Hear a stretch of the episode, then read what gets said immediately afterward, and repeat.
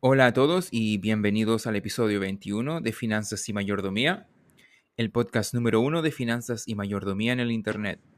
Somos sus anfitriones Juan Pablo, David y la inteligencia artificial. Muchas gracias por acompañarnos en este viaje hacia la libertad financiera y la mayordomía bíblica. Hoy comenzamos a estudiar nuestro segundo libro, se llama Padre Rico, Padre Pobre, escrito por Robert Kiyosaki. Estoy muy entusiasmado de leer este, este libro y recuerdo que la primera vez que lo, lo vi fue cuando recién llegué a Estados Unidos. Uno de mis primos lo estaba leyendo y dio, dio un poco la impresión de que era un uno de esos libros que tratan de venderte algo sensacionalista, se podría decir. Resultó que no era, no era. Después de eso pasó mucho tiempo hasta que creo que 10, no, más de 10 años. Y un amigo me lo regaló. De la nada, él dijo, oye, ¿sabes que leí un libro y me cambió la vida? Yo dije, ¿qué? ¿Un libro que te cambió la vida? Porque a mí siempre me ha encantado leer. De hecho, las, las memorias más tempranas que tengo son de mí aprendiendo a leer. Siempre me ha gustado leer y cuando él me dijo, me comentó que había leído un libro que le cambió la vida, yo inmediatamente quise leerlo. Creo que es necesario indicar eh, ser más específico y decir que le cambió la vida financiera, no la vida en sí, Oh, porque exacto, sí, sí. para eso existe la Biblia, de si, si quisiéramos hablar realmente que cambia la vida, para ser más específico. Hay otra cosa también que sería bueno indicar aquí, de que aunque un libro sea sensacionalista, siempre se le puede extraer principios, sabiduría. Siempre hay algo que se puede extraer de un libro. Bueno, hay que estar consciente de que hay libros que se le puede extraer muy poca sabiduría. Pero en, esto, en este caso y en el anterior, aunque tenía bastante contenido como novelesco, histórico, eh, sí tenía bastantes principios financieros. Esto es para los oyentes que, que sepan que de esa manera en sí hay que tratar los libros. Examinarlo todo, retener lo bueno. Ya, exactamente. El espíritu detrás de, de, de lo que estamos haciendo. Siempre hay algo que aprender. Bueno, no tengo más que decir acerca del, de cómo me llegué a, a encontrar el libro. Pienso que sería bueno irnos directamente al grano porque está lleno, lleno de buenas ideas. También principios. Dios, exacto. Entonces, vamos a empezar por un resumen. Preparamos un resumen del primer capítulo que si lo leyéramos tomaría una hora y media más o menos. El primer capítulo se llama Los ricos no trabajan por dinero. Ahora, aquí tengo que hacer una aclaración. Cuando dice los ricos no trabajan por dinero, no quiere decir que no trabajan. Lo que hace es que no trabajan por dinero. Cuando ellos trabajan, trabajan por otra razón. Esa, esa es la... Porque podría decirse de que no trabajan, pero de hecho trabajan bastante. Yo también quiero hacer una acotación al respecto. No queremos ofender a- al antónimo de los ricos, que en este caso serían pobres. No queremos tratar, tratarlos como pobres, porque puede sonar feo. Entonces cuando vamos a tratar en lo posible de decir clase media baja o clase alta. Entonces, si en algún momento determinado nos salen ricos y la, nos sale la palabra pobre, estamos refiriéndonos en buenos términos de clase media baja y clase alta. Eh, muchas gracias por la aclaración, es de hecho importante. Comencemos. Resumen del primer capítulo. Cuando tenía nueve años, Robert Kiyosaki y su amigo de la infancia no fueron invitados a la casa de la playa de un compañero de clase porque eran, entre comillas, niños pobres, en una escuela acomodada. ¿Te das cuenta que ahí está el concepto de utilizar la palabra pobres como ofensiva? Ahí está aplicado desde el inicio. Ya, exacto. Después de que su padre, pobre, que era profesor y se ganaba bien la vida, pero siempre luchaba por llegar a fin de mes, les dijera que simplemente fueran a, a hacer el dinero. Él y su amigo Mike hicieron precisamente eso. Esto eran los 1960, en los 60s. Entonces Mike, Ro- Robert y Mike recogieron tubos vacíos de pasta de dientes que en ese tiempo eran hechos de plomo los fundieron y utilizaron moldes de plástico para fabricar monedas de 5 centavos. Entonces ellos tomaron el consejo de forma literal y crearon monedas falsas. Ok. Entonces el padre de Robert no tardó en ponerles en su sitio y les dijo que debían hablar con el padre de Mike, que nunca había terminado el ah, octavo en la escuela, todo esto, pero tenía varios negocios muy exitosos. Entonces el padre le dijo, hey, Mike, el papá de Mike, a lo mejor les puede dar buen consejo. Entonces el padre de Mike, al que Robert le llama, entre comillas, padre rico, del título del libro, accedió a enseñarles, pero con sus condiciones. Les hizo trabajar tres horas todos los sábados por la mañana en una de sus tiendas, limpiando y quitando el polvo de los envases de alimentos. Les pagaba 10 centavos la hora, que Robert solía gastarse en cómics, que cada uno costaba 10 centavos. Obviamente, incluso en esa época, 10 centavos la hora era muy poco dinero. Y Robert muy rápidamente se desilusionó con el trabajo, que era muy aburrido y le pagaba muy poco dinero. Entonces, cuando Robert le dijo a su amigo que iba a renunciar, Mike le dijo que su padre le había dicho que eso, cuando pasara eso, que Robert tenía que ir a conversar con el, con el papá de Mike. Entonces, el padre de Robert, el verdadero padre de Robert, al quien le llama, entre comillas, padre pobre, como maestro de escuela solía dar sermones pero el padre de Mike era un hombre de pocas palabras, le dicen, y enseñaba de una manera muy diferente. Y Robert no estaba acostumbrado a eso, entonces le costó un poco entender lo que quería enseñarle el papá, el, entre comillas, padre rico. Entonces el sábado siguiente por la mañana, Robert va a reunirse con el papá de Mike y el papá lo hizo esperar. Lo hizo esperar mucho tiempo, como una hora creo que lo hizo esperar. Después de esperar tanto, Mike estaba muy enojado, no sé cuál es la palabra correcta. Eh, ya estaba muy como inquieto emocionalmente cuando era la hora de conversar con el papá de Mike. Perdón, entonces estaba harto cuando llegó a quejarse ah, delante del papá de Mike. Le dijo, le acusó de ser avaricioso y de no mostrarle respeto. También le dijo que no le había enseñado nada, a pesar del acuerdo que habían tenido. Y el hecho de que solo le pagaba 10 centavos la hora no lo hacía sentir muy como abusado en cierta forma incluso. El empresario discrepó con calma. Su padre rico le explicó que la vida no enseña con palabras, sino que te empuja. Algunos dejan que la vida los empuje, otros se enfada y se enfrentan a su jefe o a sus seres queridos. Pero algunos aprenden la lección de ello y de hecho agradecen que la vida les empuje porque significa que necesitan aprender algo.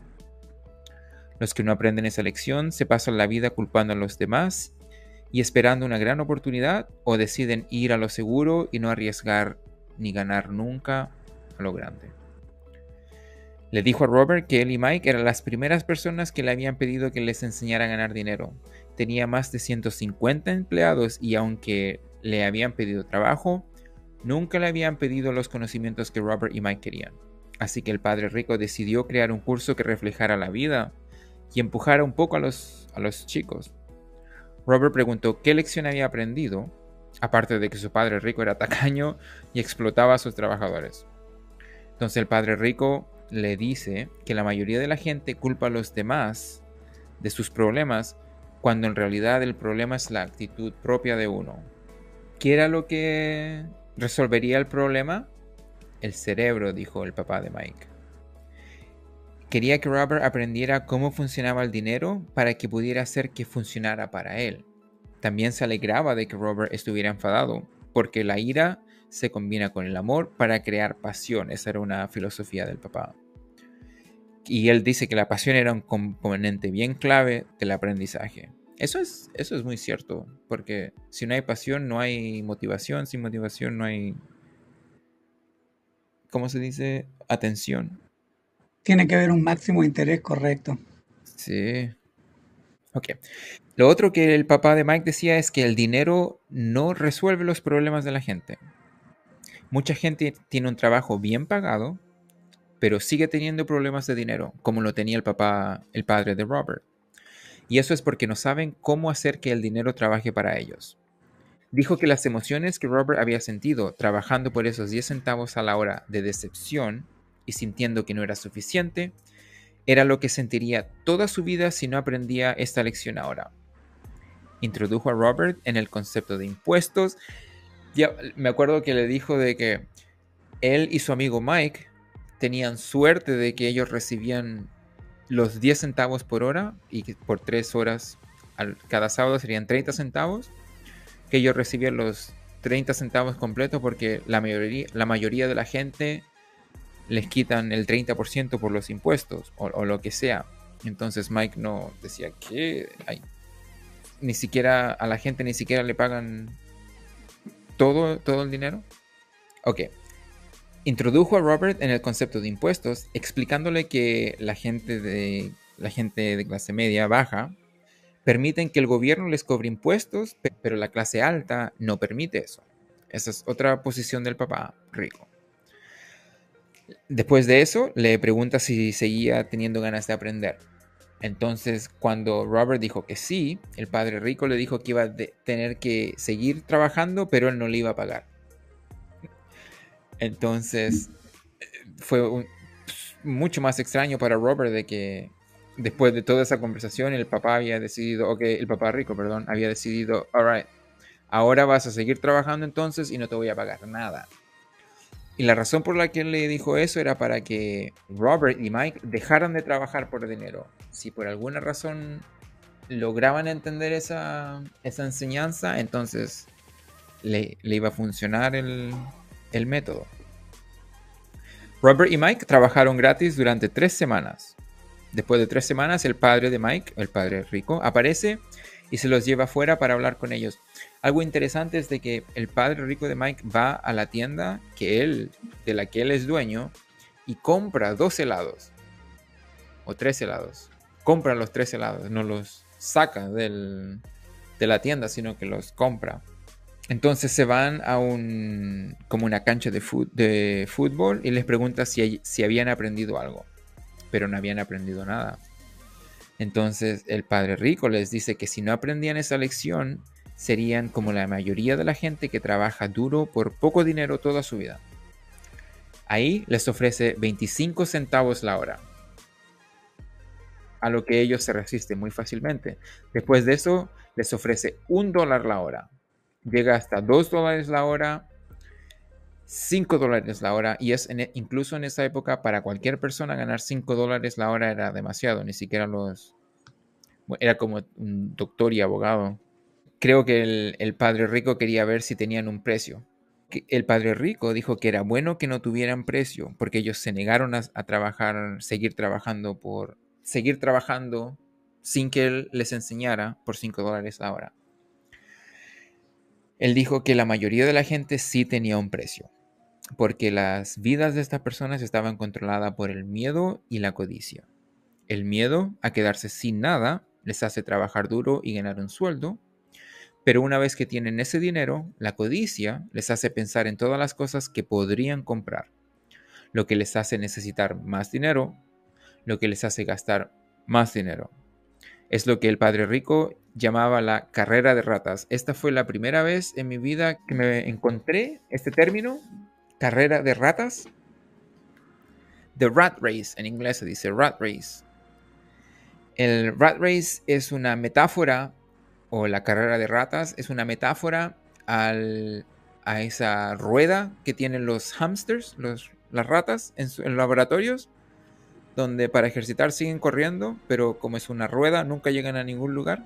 Eh, la metáfora quiere decir de que una persona que está atrapada en la carrera de ratas trabaja, gana dinero, lo gasta, trabaja, gana dinero, lo gasta, trabaja, gana dinero, lo gasta. Entonces nunca puede avanzar en lo que es los temas financieros. Específicamente de eso que estamos hablando, no quiere decir de que porque una persona no es buena para ahorrar, entonces es, no sé, mal madre o padre o, o lo que sea.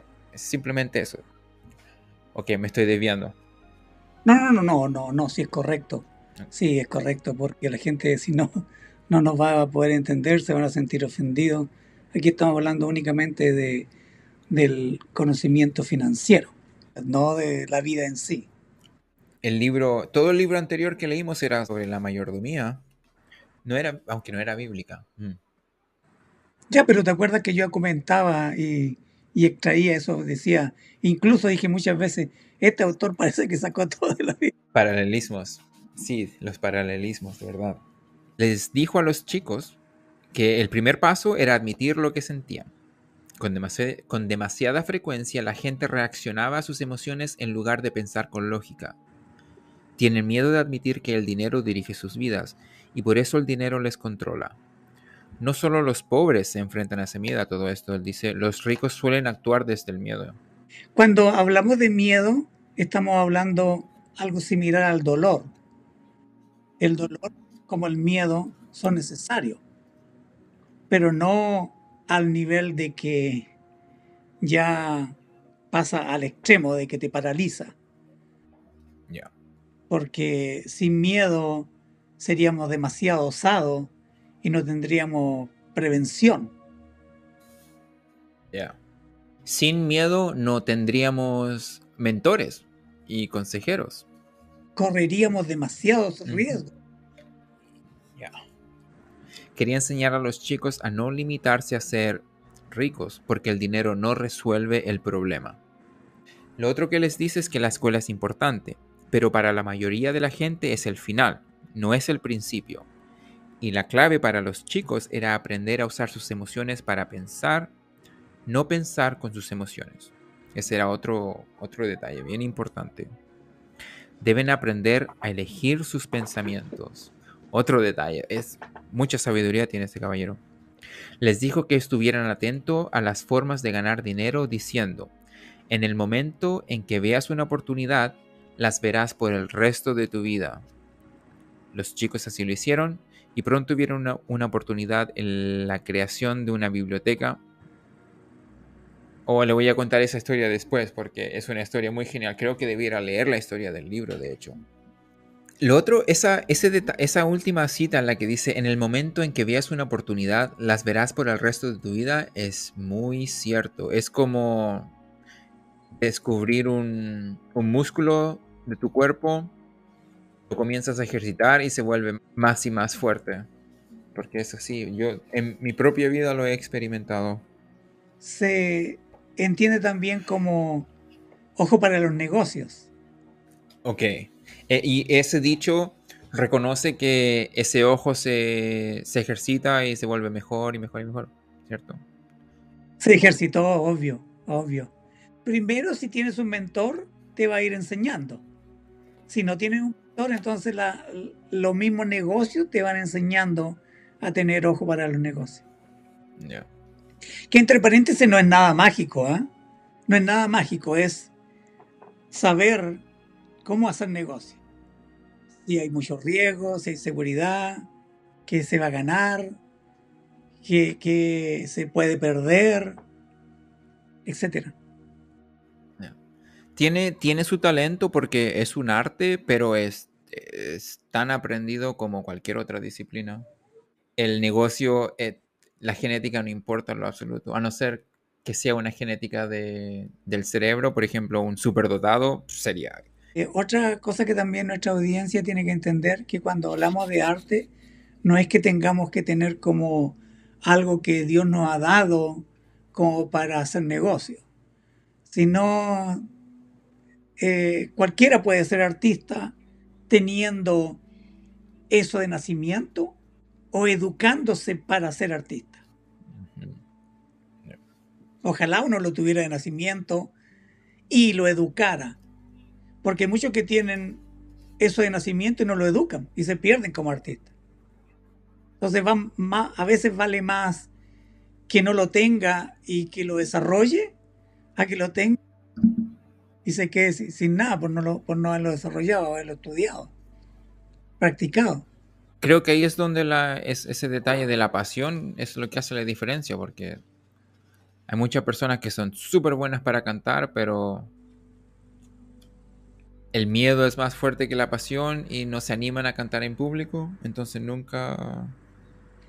Hay varios factores también, está la procrastinación, está el que de verdad son, la palabra flojo parece, que se utiliza aquí, flojos. Debiera ser flojo. Holgazán. Holgazán, perezoso. Ya. Desanimado. Desanimado. Pero, ¿qué ocurre? Los jóvenes, los chicos, los niñitos de 9 años ya habían estado trabajando por casi dos meses. El primer mes por 30 centavos al, al a la semana, o sea, 10 centavos la hora, 3 horas a la semana. Lo suficiente para comprarse 3 comic books o historietas, se diría en español. Y después, las últimas 3 semanas trabajan gratis para aprender la lección una de las lecciones más importantes de no trabajar por dinero. Después de trabajar por un tiempo gratis, Robert dice, después de cada segundo sábado, yo nuevamente me encontraba diciéndole chao a la señora Martin, que era la jefa de él. Y me encontraba viendo a los comic books o las historietas de cómics que estaban ahí a la altura de mis ojos. Lo difícil de ni siquiera poder ganar 30 centavos cada sábado era que no tenía dinero para comprar historietas. Pero de repente, cuando la señorita Martin le decía chao a Mike y a mí, la vi hacer algo que nunca antes había visto. La señora Martin estaba cortando la portada de las historietas de comic books en la mitad. Ella se quedaba con la mitad de la portada que había cortado y botaba el resto en una caja. Cuando le pregunté qué iba a hacer con las historietas, me dijo que las iba a botar y que les daba la mitad de la portada al distribuidor para que les diera un crédito por un material desperdiciado. Y le dice que el distribuidor vendría en una hora. Robert y Mike esperan por una hora. Pronto el distribuidor llega a la tienda y le pregunto si nos podía dar las historietas. Para mi placer me dice, puedes, te las regalamos siempre y cuando no las revendas. Aquí Roberto dice, ¿recuerdan nuestra antigua sociedad de negocio cuando hicieron las monedas falsas? Bueno, la acaban de revivir. Y ahora usarían un, cuarto desalojado en el, en el subterráneo de la casa de Mike y comenzaron a acumular cientos y cientos de historietas en ese cuarto. Pronto abrieron una librería de cómic al público. Contrataron a la hermana menor de Mike, a quien le encantaba estudiar y quería ser una, bibliotecaria. Ella le cobraba 10 centavos a cada niño por una admisión a la biblioteca que estaba abierta de 2 y media a 4 y media cada día después de la escuela. Los clientes los niños del, vecindario podían leer las historietas que quisieran dentro de esas dos horas. Para ellos era una ganga, porque por 10 centavos cada uno, ellos podían, podían leer entre 5 y 6 historietas en dos horas. La hermana de Mike hacía una lista de todas las personas que iban a la, biblioteca y Mike y Robert ganaban alrededor de 9 dólares 50 centavos por semana. Eh, y, hicieron eso por tres meses.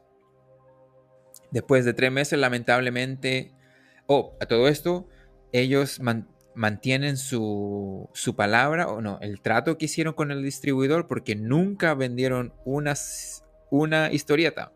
Lo único que hicieron fue rentarlas. Y pero después de tres meses llegaron unos, ah, unos niños que no tenían muy buenas intenciones y hubo una pelea en, en la biblioteca y el papá de Mike dijo que era mejor no terminar ese negocio y pensar en otra cosa.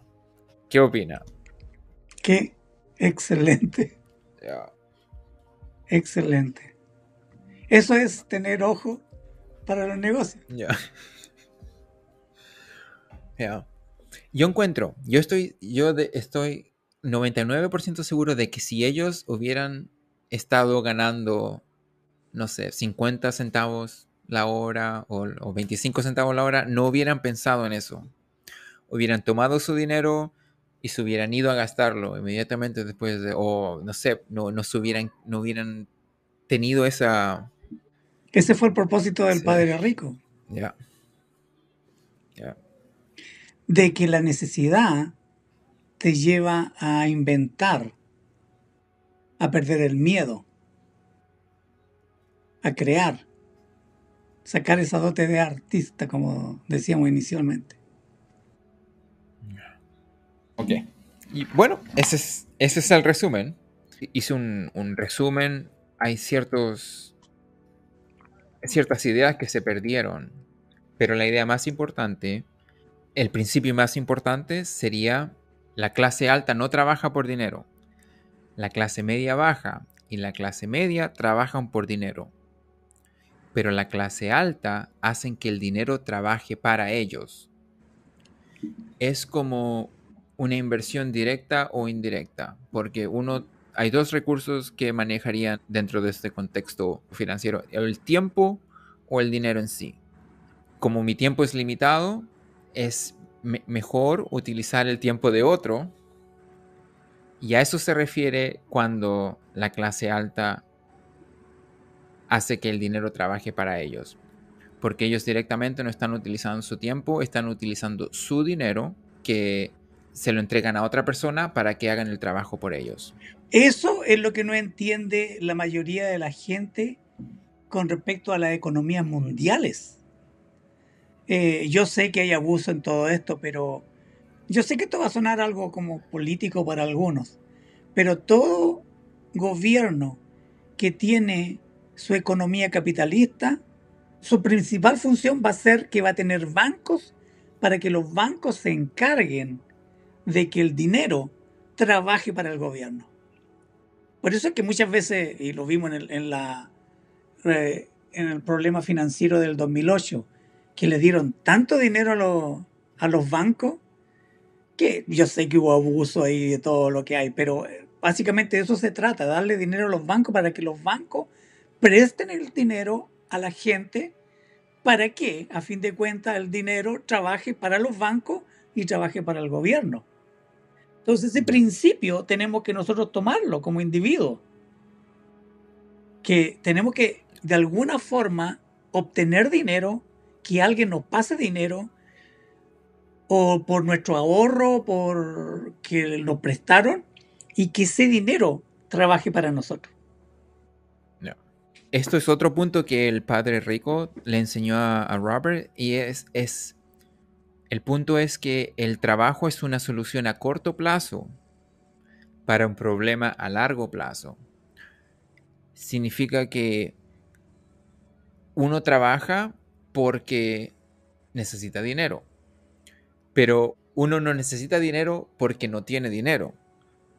Uno no tiene dinero porque no tiene los hábitos necesarios para acumularlo, Para ahorrar. los cuales se pueden aprender para ahorrar, ya, ahorrar. Sí, porque que no nos malinterpreten de que el trabajo en sí no es malo. De hecho, si no logro trabajar y ahorrar, no voy a lograr que alguien me preste dinero. En este viaje del manejo del dinero, nosotros tenemos que entender, como nos enseñó el, el libro pasado, comienza con nuestro trabajo, con nuestro ahorro, con crear una seriedad de cómo manejamos nuestro dinero para que cuando lleguemos a esos niveles de inversión, ya alguien más nos pueda prestar dinero.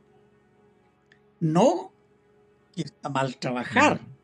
No nos malinterpreten en absoluto. Es el primer paso en todo esto. Otro de esos ruidos que se, que se crean cuando uno escucha este mensaje son esas personas que, que dicen, oh, hazte rico rápido, hazte rico rápido. pero lamentablemente, para, para mejor o para peor, ese no es el mensaje que nosotros podemos entregar. Primero que nada, yo no lo he vivido y no conozco a mucha gente que lo haya vivido. Y este libro tampoco es lo que está enseñando. Este libro dice de que tienes que aprender de a poco las lecciones. ¿Te acuerdas que nosotros lo conversamos en base a jugar a la juego de azar? Así que tampoco estamos hablando de hacerte rico rápido, estamos hablando de que cuando tú estás en este viaje de la libertad financiera, supongamos que esto sea una escalera, o sea, kilómetros, millas. Cuando vas en la milla 10, te das cuenta de que, oh, estoy bien, trabajo, tengo ahorro, y puedo ir a la milla 20. ¿Qué hago? Entonces ahí te das cuenta de que te pueden prestar dinero para que ese dinero trabaje para ti. De eso estamos hablando.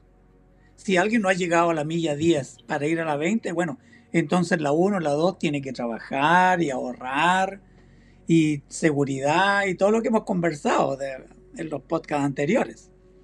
No, es bueno saltarse pasos en esto.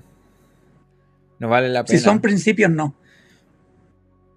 Si, uno se, si uno se salta un paso, va a retroceder dos. O bueno, a lo mejor no dos, pero va a terminar retrocediendo. Como dicen aquí, no hay shortcut. No hay. No hay atajos. No hay atajos en el viaje de la vida. Lo que sí hay es uh, aventones. o como de, enseñó el papá, que la vida te empuja. Ya. Ya, la vida te empuja, pero uno se puede subir al auto de otra persona, por ejemplo, y te dan un aventón para que llegue más rápido a tu destinación. Es lo que estoy hablando de acercarse a los bancos. Ahora tampoco estamos promoviendo los bancos. No, estamos diciendo de que es una de las alternativas, porque para acercarte a un banco tenés que ver qué interés están prestando, a cuántos años, hay todo un, todo un mecanismo ahí. Si te conviene o no te conviene como nos enseñó Maton, hay que tener un plan de negocios o, ni, siquiera lo van a mirar a uno. Como dicen en Chile, buena onda haber visto que Robert y Mike aprendieron, aprendieron la lección de, no trabajar por dinero a temprana edad. Y que el dinero trabaje para ellos. Y que, que el dinero trabaje para ellos. A nuestros auditores, esa es la idea de este podcast. Que ustedes lleguen a entender y a vivir esa realidad. Que el dinero trabaje para ustedes. Para llegar a ese lugar, ustedes ya han aprendido a trabajar, a ahorrar y no a gastar desmesuradamente, a invertir, a tener seguridad, a vivir en base a un presupuesto o a planes de negocio. El papá de, Mike, que, se, que de ahora en adelante lo vamos a llamar el padre rico, le comentaba a Mike y a, Robert que casi el 50% de las personas... Ah, no, de hecho, esto no lo dice el papá de Mike, esto lo, leyó el autor del libro, Robert. Él decía de que más del 50% de las personas temen que el dinero de ellos se le va a acabar después de jubilarse, que es uno de los problemas que queremos solucionar a través de este podcast. Queremos que ese número llegue a lo más bajo posible. Sí, en realidad que hay que, hay que repetir insistentemente en esto, ¿ah? porque la gente puede pensar, pero es que gano poco, es que gano poco, me pagan poco, casi no me pagan. Y, no, tengo, no tengo ni siquiera para vivir. Pero he intentado ahorrar, ha sacado un dólar y diario, mensual, ha vivido esa experiencia del ahorro en donde muchas veces cae la tentación de querer gastarlo por la mentalidad consumista y materialista. Entonces, si alguien me dice, no, es que yo gano poco, pero nunca me ha dicho, no, pero yo he tratado de ahorrar y he hecho el esfuerzo y como, como lo han enseñado y cómo se debe ahorrar. Entonces yo digo, bueno, no solamente digo, sino que también lo he vivido. De poco a mucho siempre me faltaba dinero porque no tenía esa mentalidad de, del ahorro sistemático que nos lleva al siguiente paso de la inversión. Desde el principio que dijimos esa epifanía que tiene que, tiene que entender la persona de salir de esa mentalidad con la experiencia, aunque no lo crea, aunque no nos crea, que empieza a experimentar de a poco. Hay otra cosa que también quiero agregar aquí, no nos malinterprete de que nosotros miramos en desdén al padre pobre. No, yo conozco muy cerca, yo ya lo dije en otro podcast, yo, yo tengo la experiencia de este autor que él, Robert, vivió con, tenía su padre pobre y su padre rico, ¿cierto? Yo también lo viví. Y yo tuve un padre pobre que era muy feliz siendo un padre pobre. Él no quería ir más allá, porque uno dice, no, la única forma de, de ser feliz es que mm. yo viva esta, este, camino hacia la libertad financiera, la mayordomía pública. No, estamos hablando de cuando libertad financiera porque tú estás en deuda. Pero hay personas que viven toda su vida muy feliz, ganando, gastando, pero nunca se endeudan más allá de lo que tienen. ¿Te das cuenta? hay una gran diferencia. No vamos a subestimar a un padre pobre. Vamos a ayudar al hombre pobre ya, completamente, completamente de acuerdo. El, hay, ya, es completamente de acuerdo. Absolutamente. No, cada persona tiene su forma de querer vivir la vida. De vivir la vida, exactamente. Si usted es una persona que está en deuda, nuestro interés con los podcasts es que usted salga hacia la libertad financiera. Ahora, si usted se quiere quedar como el padre pobre o llegar a ser como el padre rico, está en toda la libertad. Nosotros queremos sacarlo de eso que también nosotros vivimos, de ese padre pobre pobre. Algo que se me olvidó mencionar es, el padre pobre estaba consciente de su realidad. Él decía, él le contaba a Robert, yo no sé yo no sé cómo funciona el dinero porque a mí lo que me gusta es la escuela, la educación, la academia, enseñarle a los niños matemáticas y inglés, lo que sea que le enseñaba en la escuela. Esa era la pasión de él. La pasión de él no era el, entre comillas, dinero. Incluso vivir cheque a cheque significa de que no tienen ahorros. Y eso de por sí es irresponsable. Porque significa, recordemos de que la persona que no tiene ahorros es infiel a su familia indirectamente porque si ocurre algo, un accidente, por ejemplo, la responsabilidad recaerá en las personas que lo rodean. Queremos siempre poner todos los casos para que no nos malinterpreten de que queremos tener un propósito aquí. No, queremos, queremos que cada persona se identifique con lo que quiere o con lo que vive.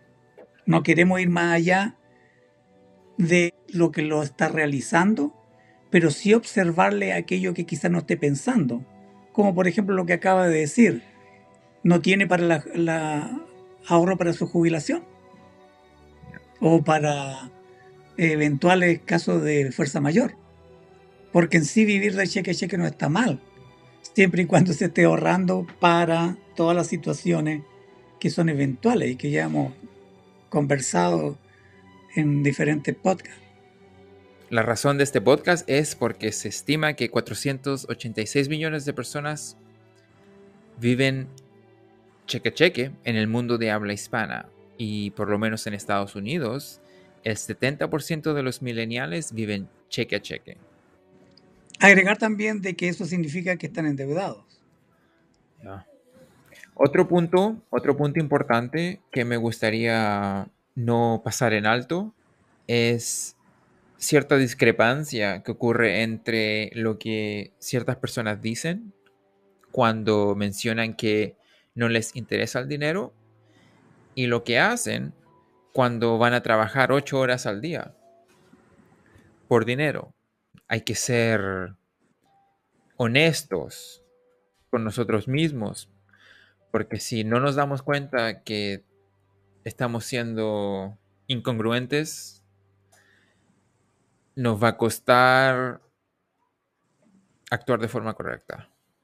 Si una persona me dice que no le interesa el dinero y trabajo ocho horas, eh, como yo siempre doy el beneficio de la duda, eh, le trato de entender como que no está más interesado en el dinero de lo que ya tiene, entendiendo que no tiene deuda, que tiene ahorro, que tiene inversiones, que sabe que va a venir eventualidades que no va a poder eh, el controlar de la vida como incendios, como enfermedades, eh, como accidentes, y al margen de eso está ahorrando para esa jubilación.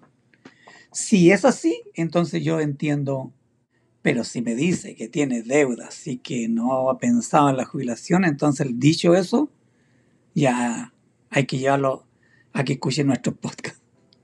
Es muy importante, es, se entiende que uno quisiera deshacerse de la necesidad del dinero, pero lamentablemente, o para bien o para peor, no voy a decir lamentablemente, para bien o peor, para bien o para mal, es el medio que nosotros utilizamos para poder hacer intercambio de valor.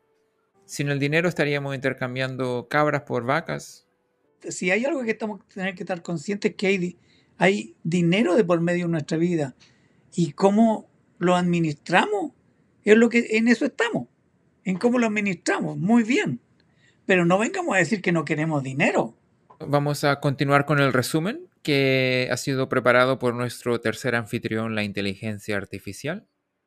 Dice, en este capítulo, Kiyosaki proporciona un esquema para entender la diferencia entre ricos y pobres, o como dijimos, clase alta y clase media baja, y cómo los de clase alta hacen que el dinero trabaje para ellos.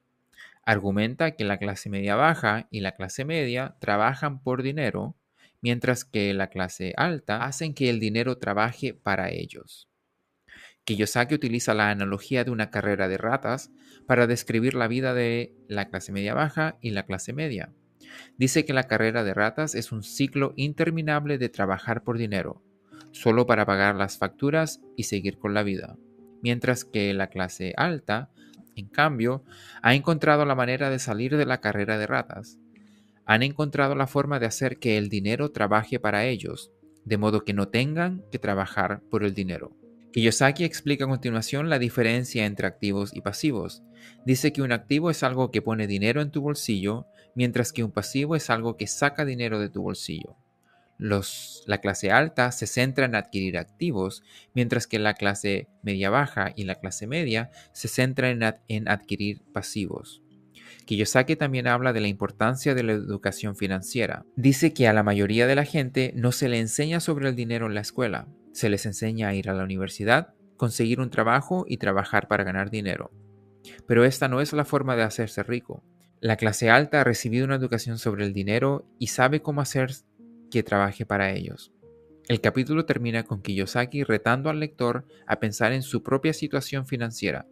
Pide al lector que decida si quiere ser una rata o si quiere ser de clase alta. Pide al lector que decida si quiere ser una rata o no. que, eh, es todo por la analogía. gracias, inteligencia artificial, por ese resumen. Bueno, y así llegamos al final de otro episodio de Finanzas y Mayordomía. Espero que hayan disfrutado de este programa tanto como nosotros. Quisiera invitarlos a que compartan este episodio con sus amigos y familiares, comenten y por supuesto, suscríbanse y regálenos un me gusta. Recuerden que pueden encontrar nuestro podcast en Spotify, Apple Podcasts, YouTube, Google Podcasts y Amazon Music, entre otros. También en formato de video a través de YouTube Podcasts YouTube Shorts y TikTok. Ahora sí, nos despedimos. Muchas gracias por acompañarnos en nuestro viaje. Somos Finanzas y Mayordomía. Nos vemos en el próximo episodio. Hasta pronto. Bye.